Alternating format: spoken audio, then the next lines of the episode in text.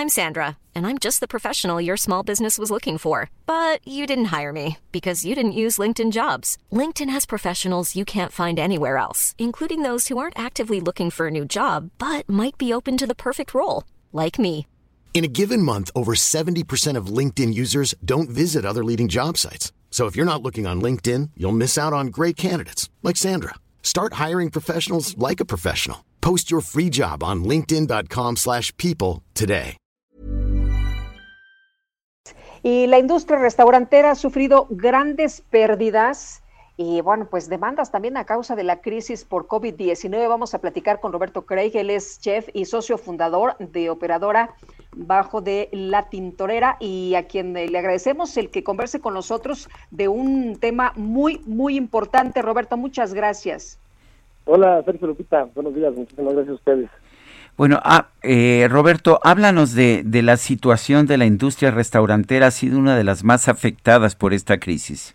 Sin duda alguna, Sergio. Eh, creo que la industria restaurantera que representa aproximadamente el 2% del PIB nacional, que emplea millones de personas de manera directa, otros millones de manera indirecta, eh, que parecería que tuviera que ser una industria esencial en este país, pues desafortunadamente ahorita se está tratando como una industria secundaria. Entonces, a raíz de este segundo cierre que traemos, pues la verdad es que estamos sufriendo muchísimo, eh, no solamente en términos económicos, sino, sino en términos también de empleo, en términos también de, de, tener que estar sentados, desangrándonos, esperando a que, a que de repente exista la posibilidad de poder abrir otra vez, ¿no? Eh, Roberto, hay personas que ya de plano dicen eh, que están en un momento de desesperación, ya es un llamado de auxilio. Eh, hay quien señala que de plano se están extinguiendo, que ya no se puede más. ¿Qué es lo que ustedes piden en estos momentos para que efectivamente pues no haya, no haya más desempleo y no haya más negocios que se van a la quiebra? Pues básicamente la, la propuesta es que se nos trate como una industria esencial. O sea, a final de cuentas, a raíz del, primer cierre que tuvimos, hicimos una gran inversión a nivel industria en desarrollar protocolos de, higiene y sanidad, una inversión importante en diferentes eh, equipos sanitizantes, eh, pruebas de COVID, mascarillas. Nos blindamos de tal manera que, que pudiéramos ofrecer nuestros servicios de manera segura para el comensal y, demostramos de alguna u otra manera que los restaurantes no son una fuente importante de contagio. Hay estudios internacionales, la misma autoridad nacional reconoció que, la afluencia a los restaurantes no estaban impactando de manera negativa eh, en el tema de los contagios, cosa que sí está sucediendo actualmente en la calle. Es un poquito la desesperación que existe por parte de la industria y, y en, en lo personal es el hecho de estar sentado en la banca viendo cómo los contagios aumentan los mercados siguen funcionando de manera natural, el, el, sector informal sigue sigue trabajando de manera normal y ahí es donde creemos que existe la, la, fuente de contagio. Nosotros lo que estamos pidiendo es denos oportunidad de abrir, siguiendo los mismos protocolos que ya traíamos, siguiendo el aforo que ya teníamos y demostrar a la autoridad que los restaurantes pueden funcionar y no van a impactar en el número de contagios que traemos. El problema aquí es que de no permitirnos abrir, va a haber una pérdida económica importantísima y no creemos que el número de contagios vaya a disminuir, porque el problema fundamental no está dentro de los restaurantes.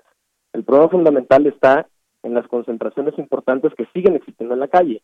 Entonces, pedimos la oportunidad de poder abrir, siguiendo los protocolos, siguiendo los aforos permitidos, y de esa manera darnos una oportunidad de un respiro, porque al final de cuentas existe una falsa ilusión de que nosotros cerrados con servicio a domicilio, pues estamos sobreviviendo. Y si bien agradecemos al público el, hecho de que esté pidiendo auxilio, pero realmente lo que, lo que eso implica para las ventas de los restaurantes no van a salvarnos. Es un paliativo como si tuviera una, una aspirina con una pierna rota. O sea, te quita un poquito el dolor, pero no te va a arreglar y no te va a hacer sobrevivir. Bueno, el, ¿cuántos restaurantes han cerrado y, qué, piensas que pueda ser el futuro? Sobre todo, eh, se está ya señalando que quizás este fin de semana no se abran eh, o que por la semana que viene no se abran los restaurantes como había prometido en un principio el gobierno de la Ciudad de México. Pues mira, hablan de, del cierre de 13 mil, 14 mil, 15 mil restaurantes, pero creo que el número, aunque impacta mucho, lo que va a acabar pasando es que también le hemos puesto mucha importancia como país al, sector gastronómico nacional. O sea, es un escaparate para el mundo, es una, es una propuesta interesante para toda la gente. Entonces, eh, eso se va, se va a acabar matando. Entonces, tener una ciudad donde no tiene restaurantes o tu única propuesta es una propuesta de, de, restaurantes de cadena y cosas así, pues también mata un poco la vida social. Entonces, eh, la situación es, es, es una llamada de sensibilidad hacia la gente también para que, digo, gracias al foro que me, que me estás dando, que tus eh, radioescuchas puedan, puedan participar en esto y puedan ir presionando también que no solamente es un tema económico, es un tema social también, es un tema de empleo, es un tema de propuesta. Entonces, si, si, si te van cerrando de poco en poco, es peor, o sea, porque es una muerte lenta y dolorosa, porque al final de cuentas también todos los acuerdos que pudimos lograr con caseros, con proveedores, con toda la cadena productiva, pues ya se, acabaron. Y ellos también pues eh, están desesperados, porque al final de cuentas la industria gastronómica es como una bujía que hace que toda la cadena funcione, porque empieza en el campo y termina en los bancos. Y si esta parte coyuntural que está en medio no funciona, pues toda la cadena se empieza a caer. Y ahí sí empieza un problema grande, porque es un problema inmobiliario, es un problema bancario, es un problema este, pues más bien social.